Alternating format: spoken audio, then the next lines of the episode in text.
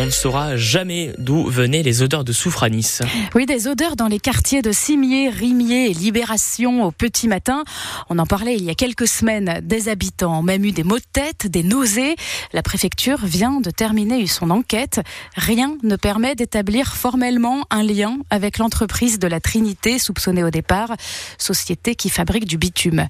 Hélène Granouillac, présidente de l'association Terre Bleue et élue écologiste à la ville de Nice, est loin d'être satisfaite. Elle parle d'une mascarade. C'est insuffisant comme euh, explication, c'est-à-dire c'est un non-événement pour eux, alors que ça a vraiment eu un impact et des symptômes très très sévères euh, sur les habitants et que on est absolument pas capable de déterminer, euh, d'affiner les données, de savoir qui, quoi, quelle, euh, quelle nature de, de polluants émanant de quelle structure ou de quelle localisation plus spécifiquement.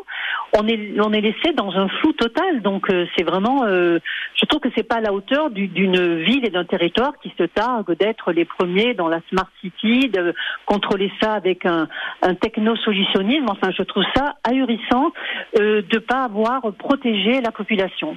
Hélène Granouillac de l'association Terre Bleue. Moins d'accidents, moins de morts sur la route en janvier par rapport à l'an dernier. Les chiffres, les derniers chiffres de la préfecture des Alpes-Maritimes viennent de tomber. Un cycliste est mort le mois dernier. Toute la pluie tombe sur moi. La pluie, chantée par Sacha Distel. Je n'ai pas chanté, vous avez vu bien Car les précipitations de ces dernières heures ont donné le sourire à la végétation des Alpes-Maritimes. Après deux années de sécheresse record, le département revit. Bonjour Fabien Fourel. Bonsoir à tous. Peut-on parler d'un hiver record? Encore de la pluie, voilà ce que disent ce soir en écoutant nos météos, peut-être vos proches. Car si c'est bon pour la planète, oui, il n'avait effectivement jamais autant plu pour un mois de février dans les Alpes-Maritimes depuis le début des relevés météo France. 123 mm relevés à Nice pour la seule journée de dimanche, 156 mm à hauteur du département. Et si l'on dézoome et que l'on prend l'hiver au sens large, il n'est d'une part pas terminé, d'autre part il a compté de belles journées de soleil et des semaines sans une goutte. Et finalement, Météo France nous indique ce soir que l'hiver 2024 a vu tomber 700 mm d'eau dans les Alpes-Maritimes. Ça représente, si vous préférez, 700 litres d'eau au mètre carré. C'est euh, un peu plus que la normale attendue. Il a donc plu, oui, mais pas de quoi recharger complètement les nappes et tourner la page de la sécheresse. Et Fabien, vous êtes allé voir le lac du Broc, asséché l'an dernier. Reportage à écouter demain dans notre matinale, c'est bien ça Tout à fait, à demain. Et conséquence aussi de ces intempéries, un nouvel éboulement a eu lieu cette nuit à Nice-Ouest, chemin du Vallon-Sabatier. Huit personnes doivent être relogées. Et vous l'avez bien noté, hein, pas de spectacle ce soir. Le corso carnavalesque est reporté à demain, 20h30. Et alors, Benjamin, est-ce que vous l'avez ressenti? Pas du tout. La terre a tremblé hier soir vers 22h près de Nice. Non, un séisme proche de magnitude 3 ressenti sur la côte d'Azur l'épicentre en Italie, à Cuneo. La suite, euh, c'est le moment de chausser les skis. Vous, vous avez l'embarras du choix. Plus de 50 cm de poudreuse dans nos stations du Mercantour, Isola 2000, Oron, Valberg et maintenant la station de Roubion. Elle pensait rester fermée toute la saison. Mais hier, le miracle est tombé du ciel. 50 cm de neige dans les hauteurs.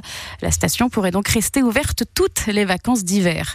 Notez quand même que la vigilance jaune avalanche est toujours activée. Il faut donc être très attentif. Rappelle les stations de ski. Ça ne se passe pas que dans les films, chez nous aussi. La semaine dernière, quatre Colombiens ont été interpellés avec un peu plus de 2 kilos de cocaïne à l'aéroport de Nice.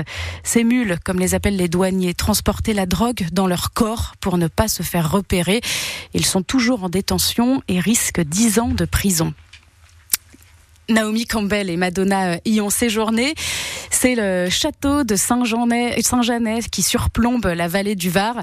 Eh bien, la préfecture a lancé la destruction de plusieurs dépendances de la bâtisse. Le propriétaire réalisateur des dessins animés britanniques a construit des annexes sans en avoir le droit. Un débat et un vote au Parlement sur le soutien à l'Ukraine. Emmanuel Macron n'a pas exclu l'envoi de troupes occidentales en Ukraine. Les réactions n'ont pas tardé à gauche comme à droite, dénonçant un manque de consensus. Le président de la République est aussi lâché par ses partenaires internationaux. Berlin, Londres, Madrid ou encore l'OTAN ont fait part de leur réticence. Aucun soldat ne sera envoyé en Ukraine par des pays d'Europe, déclare le chancelier allemand. 72 armes à feu et plus de 3000 munitions. Voilà ce qui a été trouvé dans la maison d'Alain Delon dans le Loiret. Pistolet automatique, fusil de chasse, armes de poing. Les enquêteurs ont aussi découvert un stand de tir chez l'acteur. Selon les premières investigations, il ne bénéficiait pas d'autorisation. Une enquête est ouverte. Enedis cherche électricien. L'entreprise d'énergie lance sa campagne de recrutement. Cinq postes à Nice, un au Canet et un à Grasse. Toutes les offres sont à retrouver sur leur site enedis.fr. Et ce soir, victoire obligatoire pour les Aigles de Nice. S'ils veulent enfin encore croire à une qualification en playoffs, les Aigles sont 9e au pied du top 8, à deux journées de la phase régulière. Déplacement à Bordeaux donc ce soir, coup d'envoi à 20h.